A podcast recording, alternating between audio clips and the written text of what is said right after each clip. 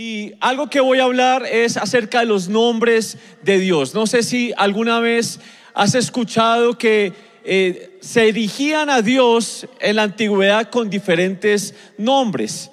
Algunos nombres eh, fueron dados eh, por algunas personas raíz de alguna circunstancia de cómo conocieron a Dios y le pusieron un nombre. Es el caso, por ejemplo, de David.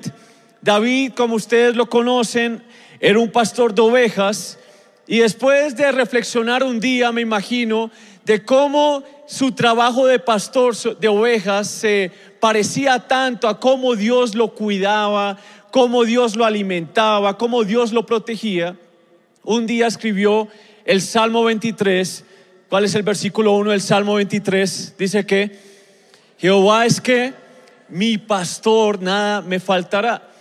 Y ese Jehová es mi pastor, es Jehová Roji, es en, el original, que significa Jehová es mi pastor, significa que nada me va a faltar. Hoy te quiero decir, si Dios es tu pastor, no te va a faltar nada. ¿Cuántos dicen amén a eso? Más adelante, eh, Abraham conoció a Dios como Jehová Jireh, como Jehová el proveedor. ¿Has escuchado eso alguna vez? Jehová Jireh, Jehová mi proveedor, levántame la mano a ver. Genial. Abraham estaba pasando por una situación bastante compleja. Como hablaba el pastor Lau hace un momento, Dios le había pedido algo bien importante y en medio de esa situación pudo conocer a Dios como el proveedor. Y qué lindo conocer a Dios como nuestro proveedor. Porque literalmente, a pesar de la edad, a pesar de las circunstancias, siempre vamos a pasar por momentos donde necesitamos ese Dios proveedor. ¿Es así o no es así? Vamos a pasar por situaciones donde necesitamos la provisión de Dios. Entonces, algunos hombres en la Biblia conocieron a Dios a través de algunas experiencias y le dieron un nombre.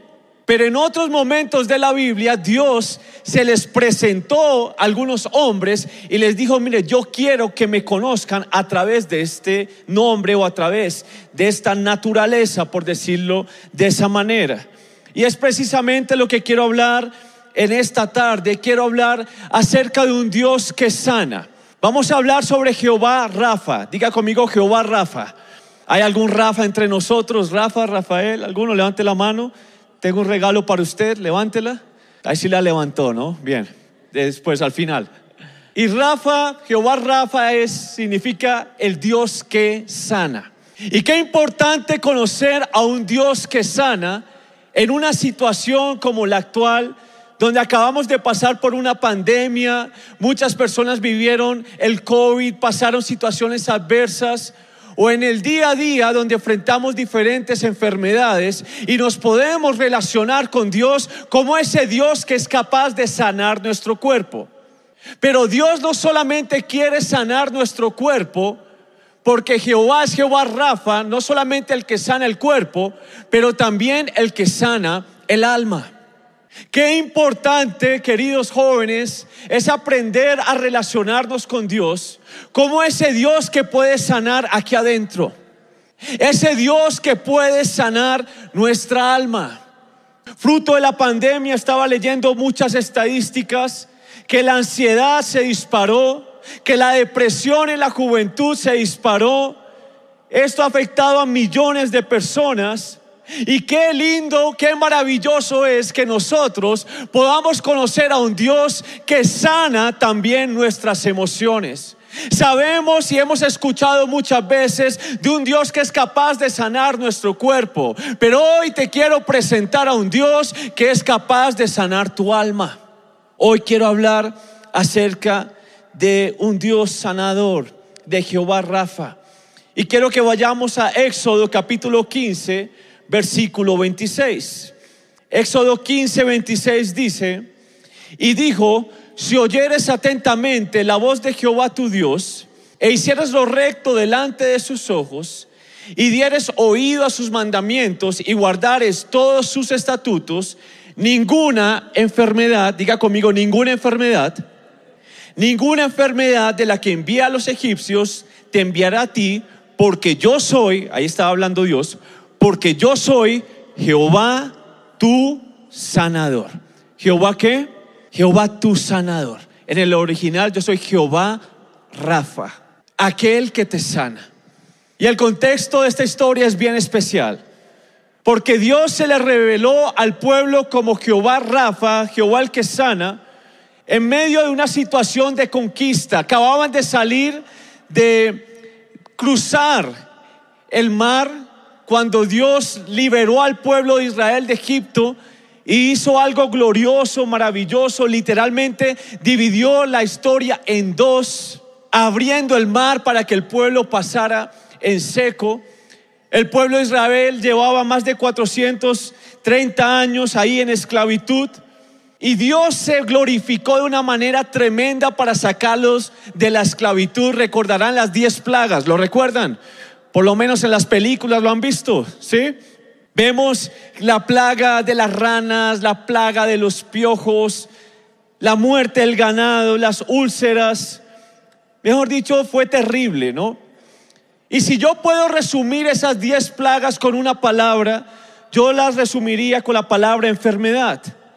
Porque imagina todas las enfermedades que tuvieron que vivir los egipcios fruto de esas diez plagas. Cuando el agua en mal estado empezó a crear bacterias, las infecciones por las ranas, los piojos, horrible. El olor por la muerte del ganado. Cuánta enfermedad tuvieron que enfrentar los egipcios fruto de la obstinación de un hombre. Y ahí Dios le habla a Moisés después de que cruzaron el mar rojo y le dice ahí en Éxodo 15, 26, yo no quiero que ustedes se parezcan a ese hombre llamado Faraón. Yo no quiero que ustedes sufran lo mismo que tuvieron que sufrir los egipcios, fruto de la altivez, fruto del orgullo, fruto de la obstinación. Porque fruto de eso vinieron enfermedades, no solamente físicas, pero también enfermedades aquí adentro en el alma. Porque de repente lo conoces, lo sabes, pero cuando se pierde un familiar, cuando se pierden las finanzas, como le pasó a los egipcios, cuando de repente se viven enfermedad tras enfermedad, como le sucedió a ellos con las diez plagas, no solamente experimentaron enfermedad física, pero también enfermedad emocional. Imagina la ansiedad de esas madres cuando estaban perdiendo los hijos. Imagina la ansiedad de aquel que tenía de pronto bienes ganado y lo estaba perdiendo. Y Dios le estaba diciendo al pueblo de Israel, yo no quiero que a ustedes les pase lo mismo. Y como yo no quiero que les pase lo mismo, quiero que me conozcan como Jehová Rafa, como el Dios que no solamente puede sanar el cuerpo, pero también puede sanar el alma. Este mensaje es para algún joven que está en este lugar, que de repente en silencio está sufriendo con ansiedad, en silencio está sufriendo con preocupaciones. En silencio estás sufriendo porque algunas decepciones te impactaron y de pronto tú estás allí callado, vienes a tu reunión, te sientas, estás adorando, conoces a un Dios que puede sanar el cuerpo, pero hoy Dios se quiere presentar a tu vida diciéndote, hijo, yo no solamente voy a sanar tu cuerpo, yo quiero sanar tu alma. Yo soy Jehová Rafa, aquel que es capaz de sanar también el alma. Y este versículo que hemos leído le rodea una historia genial que yo quiero que la veamos. Vamos a Éxodo 15, 22 al 27. Voy a leer del 22 en adelante. Dice, e hizo Moisés que partiese, hizo Moisés que partiese Israel del mar rojo, y salieron al desierto de Shur y anduvieron tres días por el desierto sin hallar agua. ¿Cuántos días? Sin hallar qué? Terrible, ¿no les parece? Un lugar desértico, tres días sin agua, mujeres, niños a bordo, tenaz. Dice el versículo 23. Y llegaron a Mara y no pudieron beber las aguas de Mara porque eran amargas. ¿Eran qué? Amargas. Por eso le pusieron el nombre de Mara, que significa amargura. Entonces el pueblo murmuró contra Moisés y dijo, ¿qué hemos de beber? Y Moisés clamó a Jehová, y Jehová le mostró un árbol y lo echó en las aguas, y las aguas se endulzaron. Allí les dio estatutos y ordenanzas, y allí los probó. Y dijo, versículo 26, que fue el primero que leímos, si oyeres atentamente la voz de Jehová tu Dios, e hicieres lo recto delante de sus ojos, y dieres oído a sus mandamientos, y guardares todos sus estatutos, ninguna enfermedad de la que envía a los egipcios te enviaré a ti, porque yo soy Jehová tu sanador. Imagina la historia. Salieron del mar rojo, salieron en victoria, felices, acababan de salir de la esclavitud. Dice la palabra que ellos salieron llenos de dinero porque eh, despojaron Egipto literalmente vieron a un Dios que se glorificó de una manera sobrenatural. Yo creo que salieron todos con la frente en alto. De hecho, la Biblia dice que salieron con la frente en alto. Pero pasaron tres días y no encontraron agua. Y de repente alguien a lo lejos, yo me imagino que estaban por ahí en el desierto, y alguien vio allí algo, dijo, parece ser que es agua el pueblo corre y dice, finalmente es agua. Yo creo que se lanzaron de cabeza, se metieron allí todos y cuando bebieron el agua, el agua era salada, el agua era amarga. Y dice que fruto de esa decepción llamaron a ese lugar Mara, que significa amargura. Quiero hacerte una pregunta. ¿Has vivido una experiencia amarga últimamente. Porque el pueblo de Israel vivió una experiencia amarga. Ellos esperaban encontrar agua dulce y cuando se metieron allí todos de cabeza a beber, porque llevaban tres días sin beber agua, encontraron fue amargura. Y la pregunta que te quiero hacer es, ¿has vivido alguna experiencia amarga? Corriste pronto detrás de una relación esperando encontrar amor, esperando encontrar aceptación y te metiste de cabeza en esa relación y lo que encontraste fue una decepción. De repente hiciste un esfuerzo tremendo en la universidad, hiciste todo lo que pudiste, injustamente perdiste algo y te llenaste de amargura. Pensabas que las cosas iban a salir bien y estabas ilusionada, estabas contenta y de repente todo salió como tú no lo esperabas. Esperabas el apoyo de alguien en tu familia que te lo prometió y te dijo, mira, yo te voy a ayudar, todo bien, tranquilo. Y no lo hizo. Esperabas el apoyo de tu papá, de tu hermano, y lo confiaste de hecho, alguien te dijo, mira, tranquilo, aquí yo te voy a apoyar. Y no sucedió. Esperabas encontrar agua dulce y encontraste fue agua amarga. Y la forma más común como tú y yo enfrentamos estos reveses, ¿cuántos honestamente reconocen que han enfrentado una que otra desilusión? Levanten la mano, por favor. Yo creo que todos, yo soy el primero que levanto la mano. Muchas. Y cuando uno pasa por una desilusión, cuando tú esperabas encontrar agua dulce y lo que encontraste fue agua amarga, lo que tú no querías, normalmente nos quejamos. ¿Es así o no es así? Dice la Biblia que el pueblo empezó a murmurar en contra de Moisés. Y no solamente eso, sino que bautizaron ese lugar de una manera equivocada. Dice la Biblia que fruto de la experiencia amarga, dijeron, ¿saben qué? Este lugar se va a llamar Mara. Porque yo esperaba encontrar agua dulce, lo que encontré fue amargura. Y hay algunos jóvenes en este lugar que Dios te trajo a esta reunión. De repente tú ni siquiera ibas a venir. ¿Por qué? Porque estabas amargado por dentro porque esperabas encontrar algo dulce y resulta que lo que encontraste fue amargo. Y has bautizado algunos lugares Mara. Has bautizado algunos lugares fracaso. Has bautizado algunos lugares fastidio. Donde dice, yo no quiero ni entrar ni sentarme donde normalmente me siento porque me da fastidio, porque voy a ver a esta persona, porque yo esperaba encontrar agua dulce aquí y he encontrado agua amarga. Yo esperaba encontrar aceptación y lo que encontré fue lo contrario. Hoy te quiero decir, Dios tiene una palabra para ti. Porque Él se quiere revelar a tu vida como Jehová Rafa, como aquel que es capaz de acercarse hasta donde tú estás y sanar tu corazón, sanar la amargura. Todos hemos pasado por reveses. Yo pasé varios y todavía los vivo.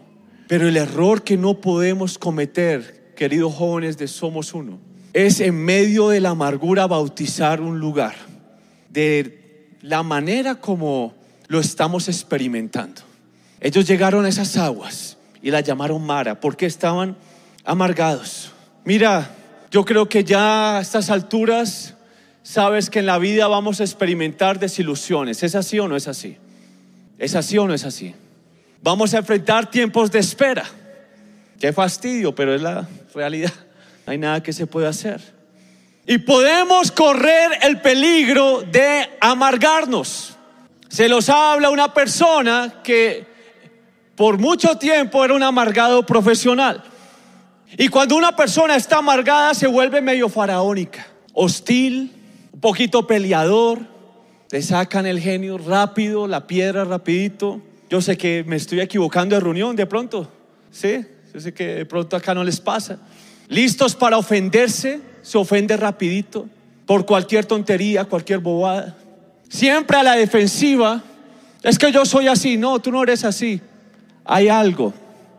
Eso no es normal. Y qué lindo es nuestro Dios. Que Él dice, mire, yo no quiero que a ustedes les pase lo mismo que les pasó a los egipcios.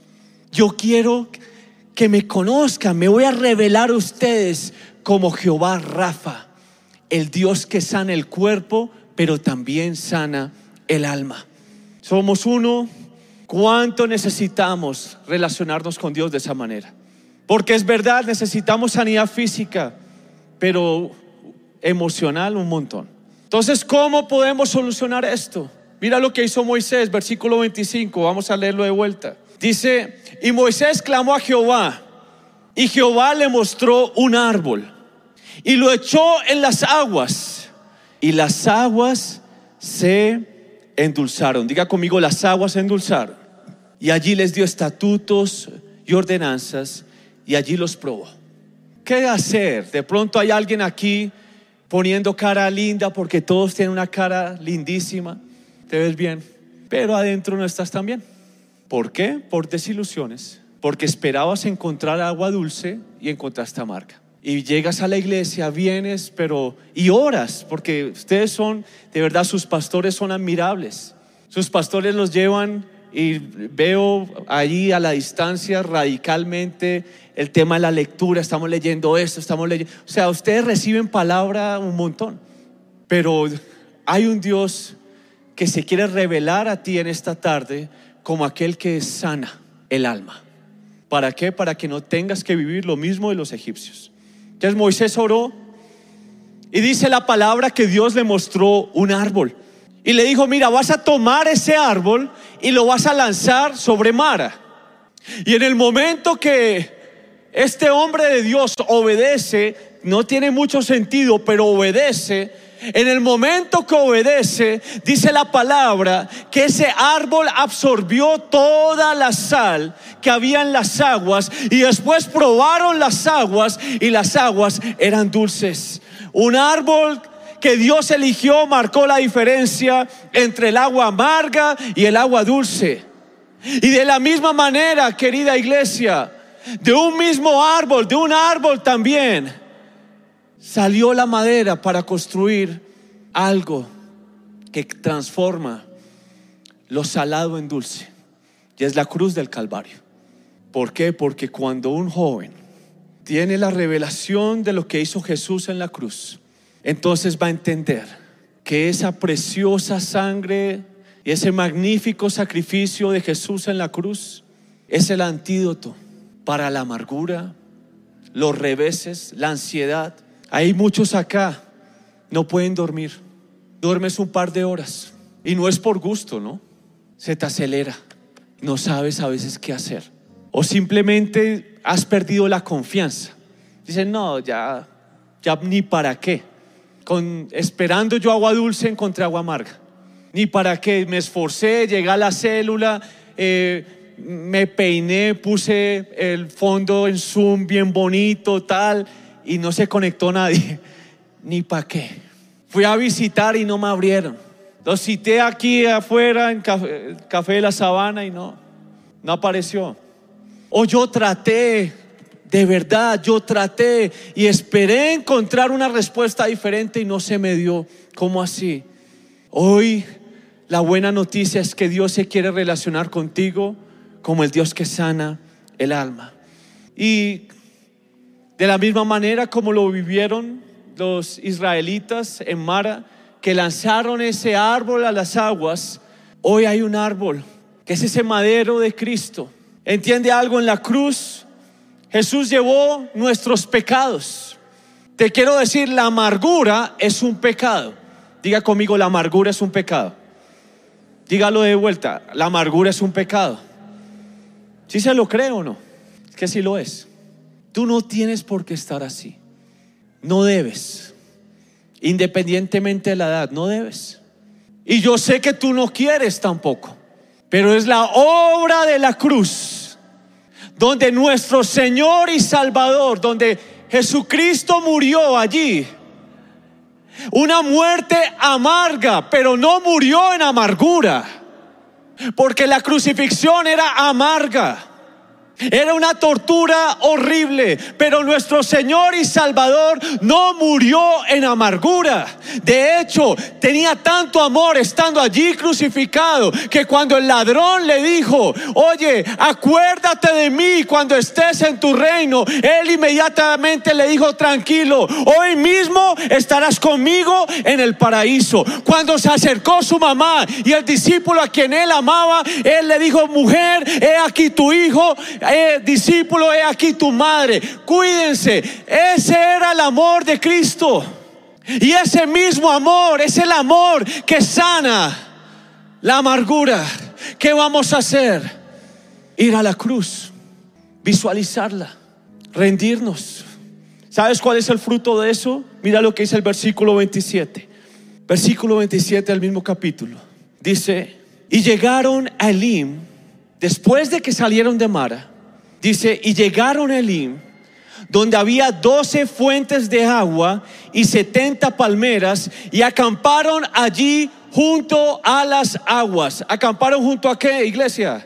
¿Junto a qué? A las aguas. ¿Sabes qué? Cuando tú tienes esa revelación de lo que hizo Jesús en la cruz del Calvario, y lanzas tu amargura sobre él, lanzas las desilusiones sobre él, le abres el corazón sin importar acá si tienes célula o no tienes célula, si llevas mucho tiempo o poco tiempo, si tienes un título o no tienes título, si te acercas a la cruz y le dices al Señor, aquel que murió una muerte amarga pero no murió en amargura, entonces, ¿sabes qué va a suceder? Dice la Biblia que llegaron después de que salieron de Mara, porque tú no te vas a quedar ahí. A pesar de que gracias a la obra de la cruz, esa amargura se va a volver en algo dulce, pero tengo buenas noticias para ti. Después tú vas a seguir caminando hacia tu propósito. No te vas a quedar estacionado allí. Dice la Biblia que ellos siguieron caminando y encontraron un lugar llamado Elim, donde había doce fuentes de agua, había abundancia de agua, donde ya no hubo queja, donde hubo gozo y alegría, donde de hecho durmieron al lado de las aguas. Hoy te quiero decir, Dios tiene un Elim para ti, Dios tiene un Elim para ti. Repito, Dios tiene un Elim para ti. Un lugar de descanso. Un lugar de reposo. Un lugar de gozo, de, de paz, de felicidad, de alegría. Dios sí tiene ese lugar para ti. Tal vez lo ves lejano, tal vez lo ves imposible, pero hay un Dios que te ama, hay un Dios que murió por ti en la cruz del Calvario y su nombre es Jesucristo. Y Él murió una muerte amarga, pero no murió en amargura. Y lo hizo por cada uno de nosotros. ¿Para qué? Para que todo aquel que en Él cree no se pierda, sino que tenga vida eterna. Para que cada uno de nosotros podamos llegar allí, depositar nuestras amarguras allí, en esa cruz. Y la cruz del Calvario va a absorber esa desilusión, esa tristeza. Pregunta, ¿y tú cómo estás? Me vas a decir que bien, pero si entramos en confianza, nos tomamos un café, que no tomo café, pero por ti me lo tomo, seguramente me dirás, sí, me desilusioné, me dejé amargar un poquito y empecé a murmurar. Sigo en el pueblo, pero estoy murmurando. Sigo en casa, pero ya no espero nada. Encontraste agua salada. ¿Sabes? Algo que entendía es que muchos de los israelitas, Dios se reveló como Jehová Rafa, ¿sabes por qué? Porque muchos tomaron del agua salada, fruto de la desesperación por la sed que tenían y se enfermaron. Y hay personas que tal vez están enfermas en este lugar porque sigues bebiendo del agua amarga, sigues bebiendo de la misma desilusión, sigues yendo al mismo lugar, sigues visitando las mismas páginas, sigues saliendo con la misma gente. Y tú sabes que eso es amargo, pero como hay un vacío, entonces tú sigues bebiendo de esas aguas. Pero la buena noticia para ti es que Dios tiene tu Elim. Dios tiene tu lugar donde vas a encontrar reposo, vas a encontrar descanso. Y eso será gracias a la revelación de Jesús en la cruz del Calvario. Tengo una pregunta. ¿Cuántos son lo suficientemente honestos para decir yo necesito esa revelación de la cruz? Póngase de pie. Cierra los ojos. Es más, si me pueden bajar un poco las luces, sería genial. Cierra tus ojos y hoy vas a reconocer la dulce voz del Espíritu Santo. Vas a escuchar la dulce voz de Jesús, tu Salvador. Vas a escuchar la voz de Dios Padre que te dice, ven, ven a la cruz. Puedes ver el cuerpo de mi hijo